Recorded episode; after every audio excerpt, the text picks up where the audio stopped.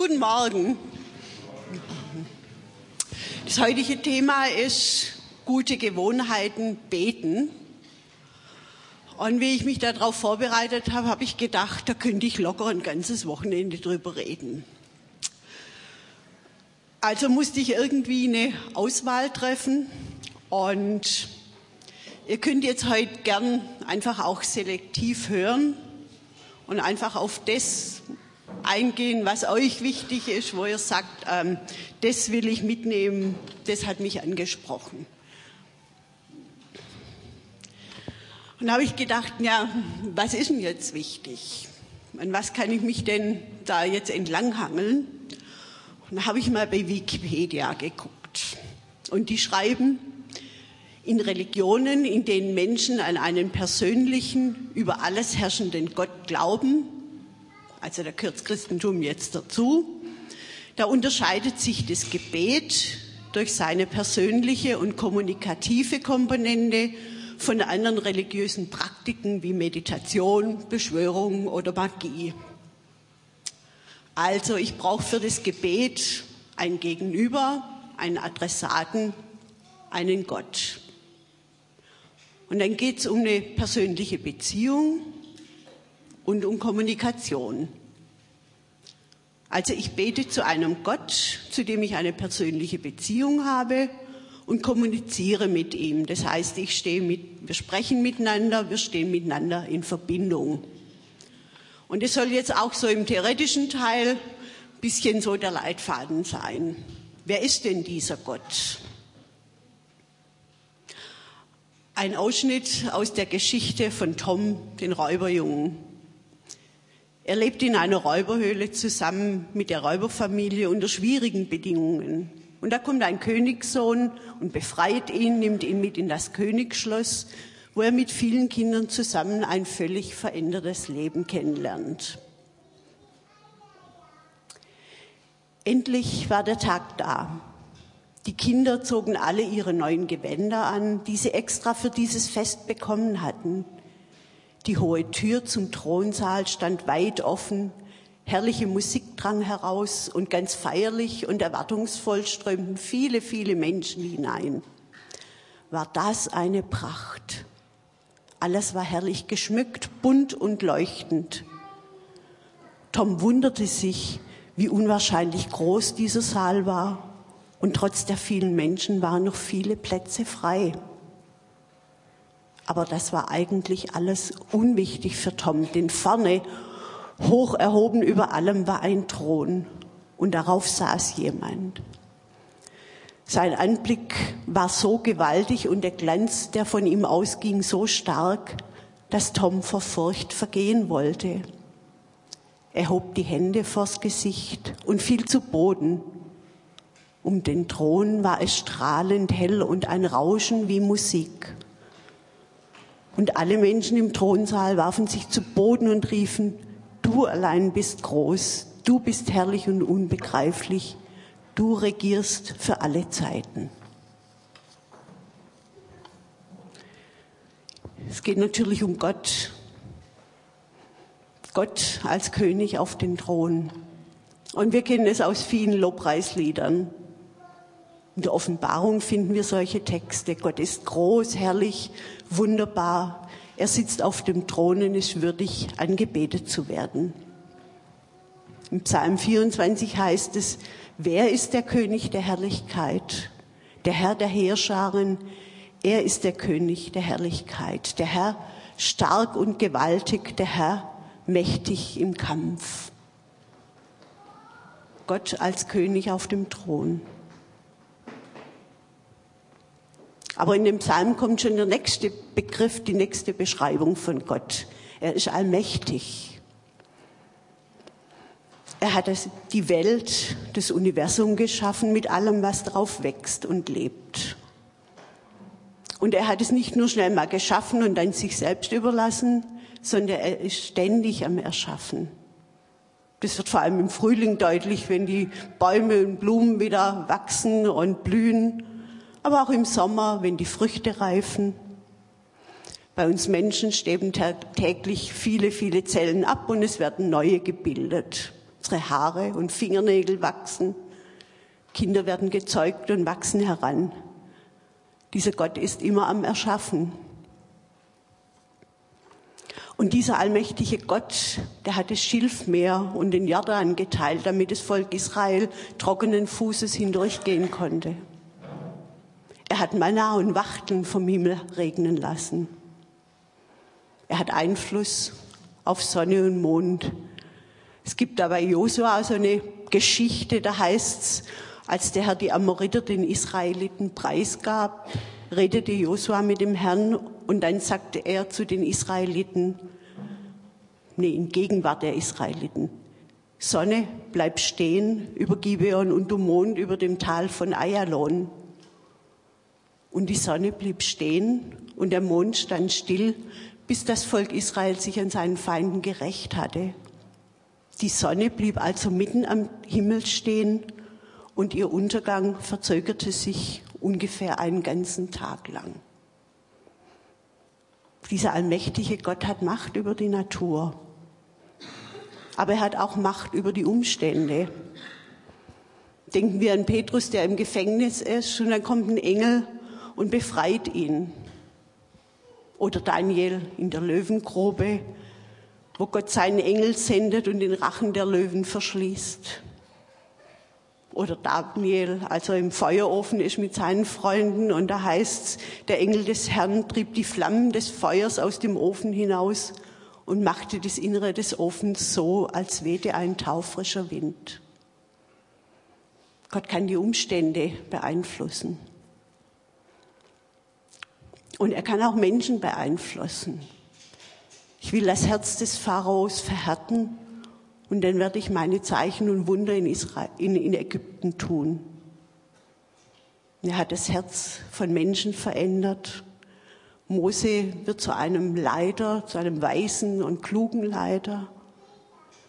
Elia wird ermutigt, nicht aufzugeben. Und aus dem fanatischen Christenverfolger Saulus wird der Apostel Paulus, der allmächtige Gott. Es gibt noch mehr Beschreibungen von Gott. Jesus redet von Gott, dem Vater, der uns liebt und für uns ist und uns Gutes tut. Gott hat die Menschen so sehr geliebt, dass er seinen Sohn Jesus hingegeben hat. Und Jesus sagt, wenn schon ihr herzherzigen Menschen euren Kindern Gutes gebt, wie viel mehr wird euer Vater im Himmel denen Gutes schenken, die ihn darum bitten.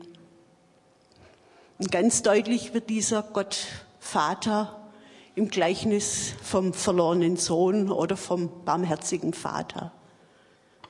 Dieser Vater, der seine Söhne so sehr liebt, dass er sie loslässt. Den Jüngeren, damit er in die Fremde ziehen kann und seine eigenen Erfahrungen macht. Den Älteren, der da bleibt, aber unzufrieden und unzugänglich ist. Der Vater hält an seiner Liebe fest und seine Arme bleiben offen. Der Sohn machte sich auf den Weg und ging zurück zu seinem Vater. Der erkannte ihn schon von weitem. Voll Mitleid lief er ihm entgegen, fiel ihm um den Hals und küsste ihn. Der Vater wendet sich dem Sohn, der zurückkehrt, zu. Er nimmt ihn mit ganzem Herzen an, so wie er ist. Keine Vorbedingungen, keine Erwartungen, nichts, was er leisten oder erbringen muss.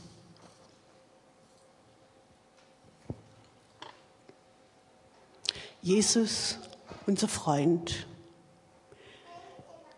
Niemand liebt mehr als einer, der sein Leben für die Freunde hingibt. Und ihr seid meine Freunde, wenn ihr tut, was ich euch aufgetragen habe. Ihr seid meine Freunde, denn ich habe euch alles anvertraut, was ich vom Vater gehört habe, sagt Jesus. Jesus nennt seine Jünger Freunde und er nennt uns Freunde. Was Freundschaft ausmacht, da hatte Peter Aschoff letzten Sonntag drüber gepredigt. Das will ich jetzt nicht nochmal wiederholen. Freunde teilen ihr Leben miteinander.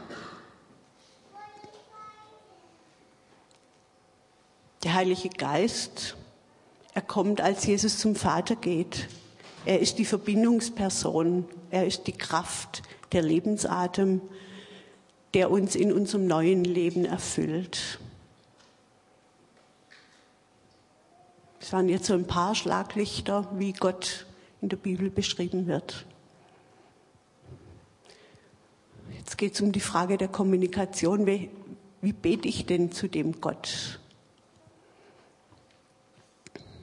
Mit welchem Gott bin ich denn in Beziehung? König der Könige, Herr der Herren, der auf dem Thron sitzt.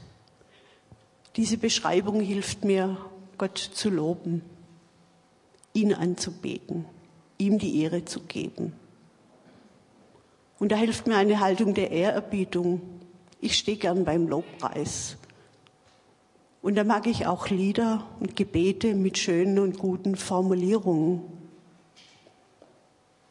Ich kann mir Jesus am Kreuz vorstellen, auch das hilft mir, ihn anzubeten. Denn er hat am Kreuz den Sieg errungen, er ist auferstanden und zu Recht, sitzt zur Rechten Gottes. Der allmächtige Gott, alles, was mit mir, meinem Körper, meiner Umwelt, den Menschen um mich herum zu tun hat, alles hat Gott geschaffen. Für alles ist er der richtige Ansprechpartner. Er kann Einfluss nehmen und er tut es auch, denn er hat Gedanken des Heils für mich. Da, wo ich an meine Grenzen stoße, hat er unendlich viele Möglichkeiten. Für Menschen ist vieles unmöglich, aber für Gott ist kein Ding unmöglich.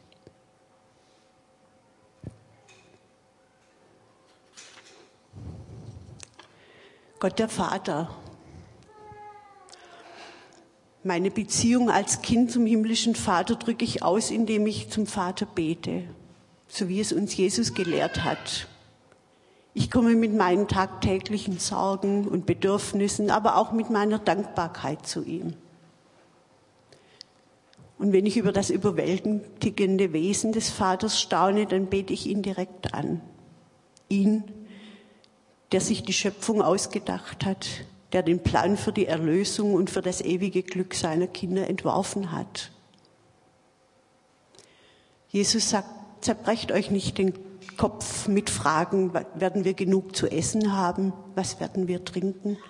Was sollen wir anziehen? Mit solchen Dingen beschäftigen sich Menschen, die Gott nicht kennen. Euer Vater im Himmel weiß doch genau, dass ihr dies alles braucht. Nehmen wir die Kinder als Vorbild, so wie Jesus es uns ins Herz legt. Da streiten sich zwei Kinder um ein Spielzeug und eins gewinnt. Was macht das andere? Es rennt schreiend zu Mama oder Papa und beschwert sich über die Ungerechtigkeit. Die ganze Wut und Empörung bricht aus ihm heraus. Und wir? Im Psalm 62 heißt es, schüttet euer Herz vor Gott aus. Rede mit Gott. Sag ihm, so geht es mir heute. Darüber habe ich nachgedacht. Das macht mir Sorge. Das bedrückt mich. Darüber freue ich mich. Sprich mit einem Vater im Himmel. Es ist ein großes Vorrecht, als Kind zum Vater beten zu können einfach vorsprechen zu können beim Herrn der Herren, jederzeit, mit freiem Herzen, ohne Beschränkung, ohne schriftliche Voranmeldung in dreifacher Ausfertigung. Und glaub nicht, dass du irgendwie einen Segen aus ihm herauspressen musst oder ihn irgendwie überlisten musst, damit er etwas hergibt. Gott segnet seine Kinder gerne mit guten Gaben. Das ist seine Natur. Das liegt in seinem Wesen. Er ist ein gebender Gott, ein segnender Gott, ein ermutigender Gott, ein Gott, der uns versorgt, uns bevollmächtigt und uns liebt. Gott sucht immer Gelegenheiten, seinen Segen über uns auszugießen. Jesus nennt uns Freunde und weiht uns in alles ein, was Gott der Vater durch ihn für uns hat. Er teilt sein Leben mit uns bis dahin, dass er es für uns hingibt. Er lädt uns ein, unser Leben mit ihm zu teilen. Ich möchte für dich dein Vergeber und Herr sein, aber auch dein Freund. Ich möchte, dass unsere Unterhaltungen dir Trost bringen.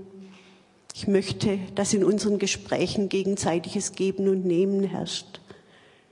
Ich möchte, dass du auch den Tag über an mich denkst, dass du immer einen Begleiter an deiner, dass immer ein Begleiter an deiner Seite ist, wohin du auch gehst und was immer du auch tust.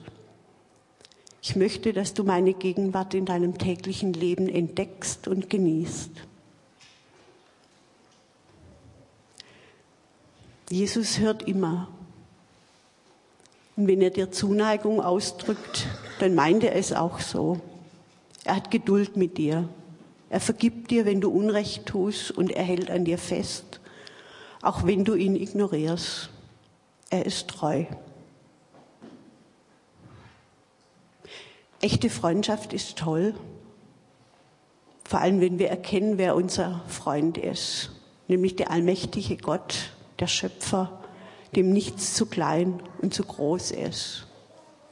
Und dazu hilft uns der Heilige Geist. Er ist unser Helfer, unser Beistand. Er erinnert uns an das, was Jesus gesagt hat und erklärt es uns. Er hilft uns, die Wahrheit zu erkennen. Und er hilft uns, wenn wir nicht wissen, was oder wie wir beten können.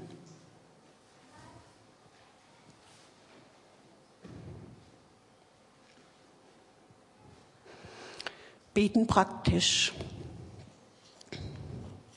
Ein englischer Bischof hat gesagt, es ist erstaunlich, wie viele Zufälle sich ereignen, wenn einer zu beten anfängt.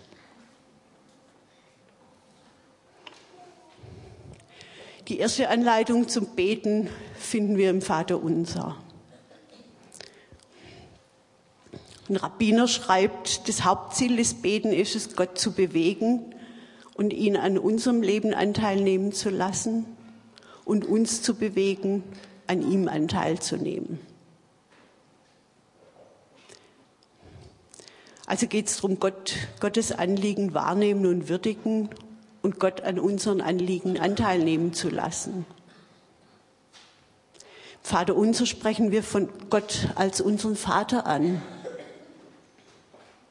Da ist die Beziehung drin, da ist eine Beschreibung, wen wir in dem Moment meinen.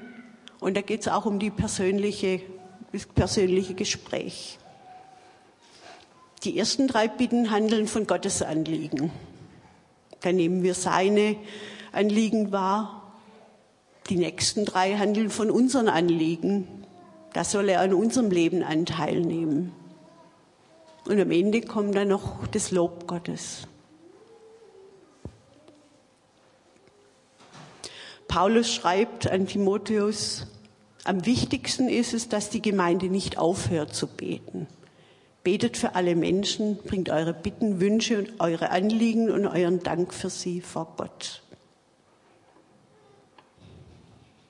Ein Gebet kann eine Bitte sein. Für mich, für andere Menschen, für Situationen. Bitte um Kraft in einer schwierigen Situation. Bitte um Hilfe, wenn man selber nicht weiter weiß. Bitte um einen klaren Kopf bei der Mathearbeit. Ein Gebet kann ein Danke sagen sein. Dank für einen gelungenen Tag. Dank für gute Gedanken. Dank für Freunde und Familie.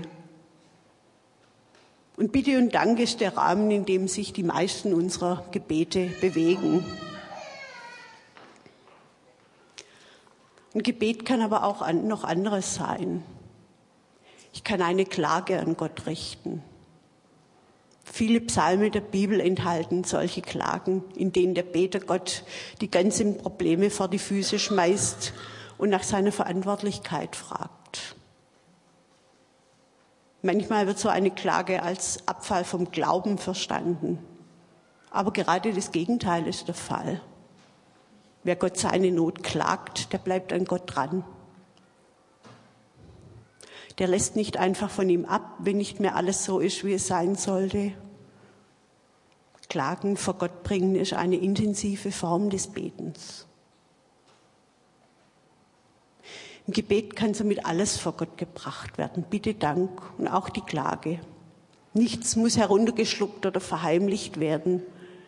Denn vor wem sollte ich mich verstellen im Gebet? Ich brauche keine Maske aufzusetzen, nicht den heiteren Menschen geben, der alle Probleme lösen kann. Ich kann so sein, wie ich bin. Ich kann meine Freude und meine Sorgen offen aussprechen. Ich kann meine Heiterkeit und Trauer herauslassen. So kann das Gebet ein Raum der völligen Offenheit und Aufrichtigkeit werden. Ehrlich vor Gott und mir selbst zu sein, ist eine Kraft, die wir nicht unterschätzen sollten. Wichtig ist, dass wir zu einer Ausgewogenheit finden. Immer nur bitten ist nicht gut für die Beziehung, obwohl Gott es aushält. Es tut unserer Seele nicht gut, wenn wir uns nur mit unseren Sorgen, Problemen und Defiziten beschäftigen. Dank für das Gute, Betrachtung des Großartigen beim Loben fördert unser seelisches Wohlbefinden. Wichtig ist auch das Hören auf Gott. Wenn einer immer nur redet, wird aus einem Gespräch ein Monolog. Manchmal mag es richtig und wichtig sein, einem anderen zuzuhören, ihn reden zu lassen. Wenn ich Gott um etwas bitte, ihn frage und werde nicht still, wie soll ich dann hören, was er sagt? Deswegen ist es gut, Schweigen und Stille sein einzuüben.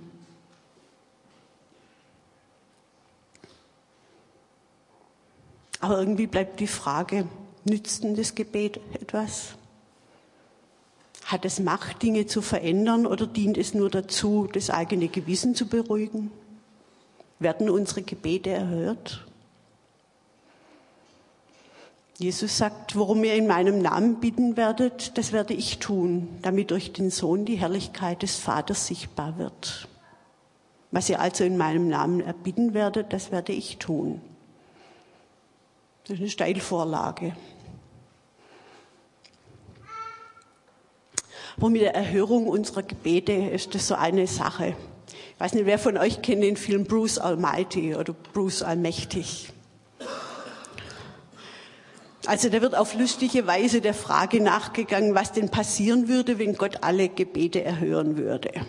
Bruce, der sich immer wieder bei Gott über die Ungerechtigkeiten in seinem Leben beklagt, darf für ein paar Tage Gott spielen. Anfang macht ihm das viel Spaß, er vollbringt einige Wunder. So teilt er in einem Restaurant seine Tomatensuppe wie einst Mose das Rote Meer. Dann aber wird auch er mit den vielen Millionen Gebeten der Menschen konfrontiert. Er erhält sie als E-Mails auf seinen Computer und großzügig wie er ist, tippt er als Antwort ein, alle Gebete erhören. Das Problem ist nur, dass etwa 100.000 Menschen für sechs Richtige im Lotto gebetet hatten und als ein Gebet erhört wird, dann währt ihre, währt ihre Freude nur kurz, denn jeder bekommt nur noch wenige Dollar als Gewinn ausgezahlt. Ich habe auf der Freizeit mit einigen über das Beten gesprochen und da habe ich ganz ermutigende Geschichten gehört. Da hat jemand für seine Schwester gebetet, die nach einer Operation zwischen Leben und Tod schwebte. Sie hat erzählt, es gab keinen Raum. Ich bin dann auf die Toilette gegangen und habe dort zu Gott geschrien. Mindestens eine Stunde. Die Schwester ist gesund geworden. Jemand hat mit 15 angefangen, für eine Ehefrau zu beten. 15 Jahre hat er gebetet, dann hat er sie gefunden. Aber oft, das wissen wir alle, sieht es anders aus. Nicht alle werden wieder gesund. Nicht jeder findet seinen Lebenspartner. Manchmal bekommen wir irgendwann eine Antwort auf unsere Bitten und Fragen. manchmal nicht. Und bei vielen Anliegen, da müssen wir selber anpacken und das Gebet begleitet unser Tun. Also auf dem Sofa sitzen und beten, Gott, mach, dass ich fünf Kilo abnehme, das funktioniert wahrscheinlich nicht. Und welche guten Eltern erfüllen ihren Kindern alle Wünsche? Dietrich Bonhoeffer sagt, Gott erfüllt nicht alle unsere Wünsche, aber alle seine Verheißungen.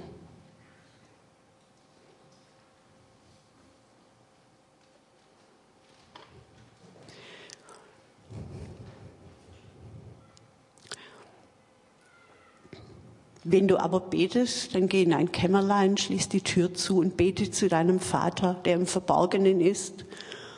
Und dein Vater, der das Verborgene sieht, wird es dir vergelten. Einsam beten. Wenn sich zwei Menschen ineinander verlieben, dann brauchen sie Zeit zu zweit. Stell dir vor, sie können ihre Beziehung immer nur mit anderen Leuten zusammenpflegen, sozusagen in der Öffentlichkeit. Manches kann man nur unter vier Augen besprechen und aussprechen. Und so ist es auch mit Gott. Aber Gott hat uns als Gemeinschaftswesen geschaffen. Deswegen können wir auch gemeinsam beten. Jesus sagt, wenn zwei von euch hier auf der Erde meinen Vater im Himmel um etwas bitten wollen und darin übereinstimmen, dann wird er es ihnen geben. Es liegt eine Verheißung auf dem Gebet zu zweit oder zu mehreren.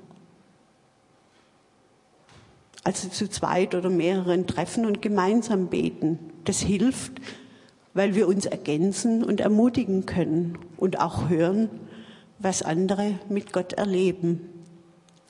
Also für mich waren diese Zeugnisse an dem Samstagabend auf der Freizeit, das hat mich unglaublich ermutigt und ich fand es was ganz Kostbares, einfach zu hören, wie Gott mit anderen Menschen unterwegs ist.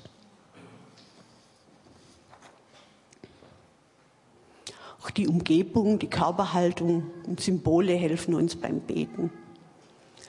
Ob ich gehe beim Beten, stehe, sitze, knie, auf dem Boden liege, es kann mein Beten unterstützen. Versucht mal, euch auf den Boden zu legen, so wie, wie man es manchmal von den katholischen Priestern sieht, wenn sie dann so auf dem Bauch liegen, die Arme ausgebreitet da geht manches nicht. Da kann man manches nicht mehr beten. Von daher ist es wirklich auch mal hilfreich, da eine andere Position auszuprobieren. Rituale helfen zur Konzentration. Eine Kerze anzünden, das Kreuz schlagen oder eine Decke zum Reinkuscheln, eine Kniebank zum Knien Symbole, ein Kreuz, ein Handkreuz, das mir zur Konzentration hilft, eine Karte mit einem Bibelspruch, ein Foto, das für mich Bedeutung hat. Das kann helfen. Immer am gleichen Platz beten. Das kann ein Sessel in einer Ecke sein, eine Bank draußen in der Natur. Aber manchmal tut auch ein Ortswechsel gut. Das Ungewohnte kann uns herausfordern und neue Impulse geben. Ich habe meinen stille Zeitplatz irgendwann vom Esstisch auf ein anderes Zimmer verlegt. Und ich habe eine ganze Zeit gebraucht, bis ich mich da wieder richtig gefühlt habe, bis das wieder gestimmt hat und ich dann auch schnell ins Gebet einsteigen konnte.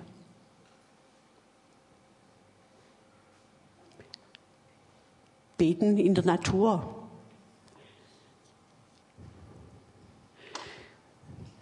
Wenn wir in der Natur unterwegs sind, dann ermöglicht es den Kontakt mit mir selber und mit Gott. Hinsetzen, betrachten, den Blick schweifen lassen. Lass die Natur auf dich wirken, die Schönheit einer Blume, die Farben eines Steins ein Gefühl bekommen für die Unermesslichkeit des Himmels oder die Entfernung eines Sterns. Tausende von Dingen, die dich entzücken können. Der Duft einer Pflanze, einer Blüte, der Erde, die Natur fühlen, den Tau im Gras, die laue Luft, die Kraft eines Windstoßs, die Wärme der Sonne, der Rhythmus im Flug eines Vogels. Die winzigen Millionen von Zellen eines Blatts und die Unermesslichkeit des Firmaments. Im Schweigen, Betrachten und Erspüren erfahre ich die Gegenwart dessen, der alles geschaffen hat.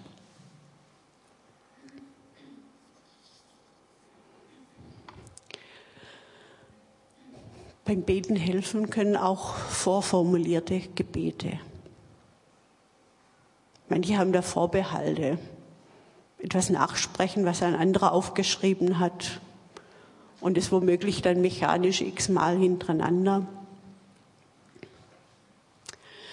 Franz Jalitsch, der ist ein Pater, der schreibt, wenn die Worte dieser vorformulierten Gebete in uns auch nur einen kleinen Widerhall erwecken, leben wir uns mehr und mehr in sie hinein und machen uns ihren Inhalt zu eigen. Und allmählich beten wir sie so, als hätten wir sie selbst verfasst. Und wenn wir so einen Text ablesen, dann hilft uns das, unsere Aufmerksamkeit auf Gott zu richten.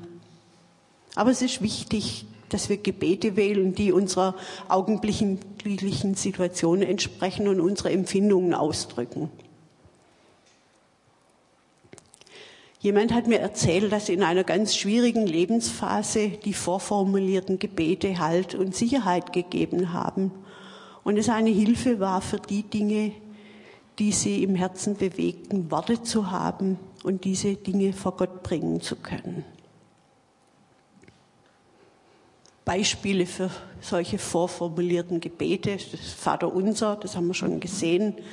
Im Lobpreis vorher haben wir den Psalm 100 gehört, der einfach zum Loben aufruft. Der Psalm 23, der Herr ist mein Hirte, mir wird nichts mangeln. Der Psalm 103, lobe den Herrn meine Seele und was in mir ist, seinen heiligen Namen.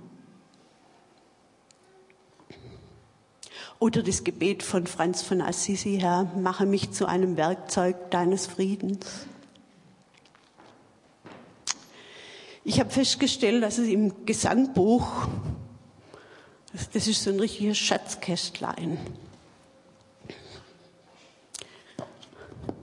ist ziemlich aber es gibt einen Teil, wo so Gebete drinstehen für alle möglichen Gelegenheiten, wo kleine Gottesdienstformen drinstehen. Also wer das zu Hause hat, es lohnt sich wirklich da mal reinzublättern und sich dann vielleicht auch diese Bändel, die da drin sind, an den entsprechenden Stellen reinzulegen. Oder so ein anderes Schatzkästlein ist dieses irische Gebetsbuch.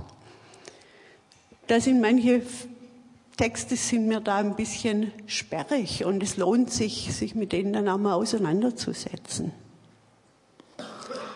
Oder auch diese Gebete, die wir am Beginn des Gottesdienstes beten, sind ja vorformulierte Gebete, die durchaus hilfreich sind. Oder du kannst auch deine eigenen Psalmen schreiben und sie dir in ein stille Zeitbuch in deine Bibel legen und immer wieder beten. Von diesen vorformulierten Gebeten können wir uns einen Vorrat anlegen. Wir können sie ausdrucken, fotokopieren, ein Lesezeichen hineinstecken, ein Schatzkästlein anlegen. Was nicht so gut geht, das ist, dass wir auf Vorrat beten. Denn es geht ja beim Beten um eine Beziehung. Aber manche Beziehung, wenn die intensiv gestaltet wird, dann trägt sie auch, wenn man sie ein bisschen aus den Augen verliert. Also von daher kann man vielleicht schon ein bisschen, ein kleines bisschen auf Vorrat beten.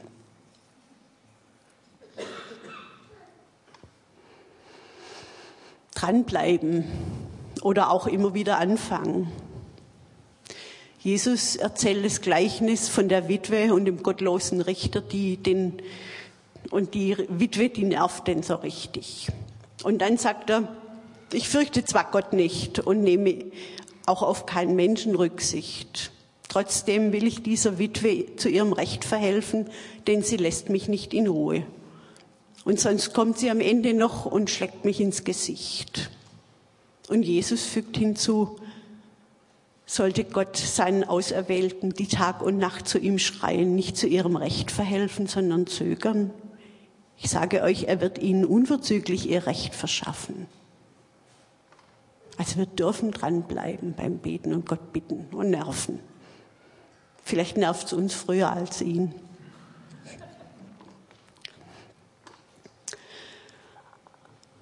Paulus sagt, seid fröhlich in Hoffnung, geduldig in Trübsal, beharrlich im Gebet. Beharrlichkeit drückt letztlich unser Vertrauen in Gottes Güte aus. Nicht locker lassen. Bei Kindern erleben wir, dass sie sich etwas ganz dringend wünschen. Und dann kriegen sie es nicht und zwei Wochen später ist der Wunsch vergessen. Geht es uns nicht manchmal ähnlich? Da ist es hilfreich, wenn wir ein Tagebuch führen. Also Gott braucht sowas nicht, aber für uns mag es hilfreich sein. So ein Gebetstagebuch, das kann sehr motivierend sein. Zum einen, weil wenn ich meine Bitten an Gott aufschreiben will, muss ich sie klar formulieren. Und dann weiß ich auch, worum ich gebeten habe.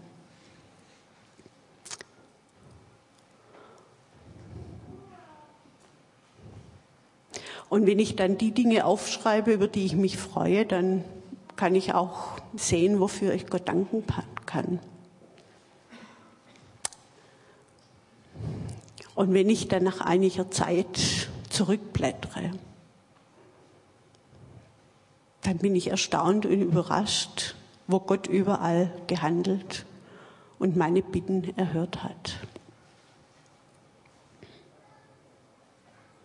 Zuletzt möchte ich euch noch an die himmlische Notrufnummer erinnern.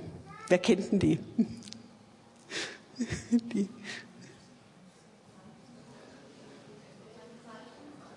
Laut, laut. 50, 15, genau.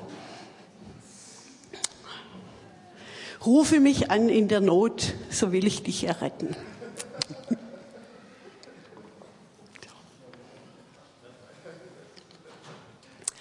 Ich lade euch jetzt ein, dass wir zum Abschluss gemeinsam das Vaterunser beten und wenn ihr mögt, steht er auf dazu.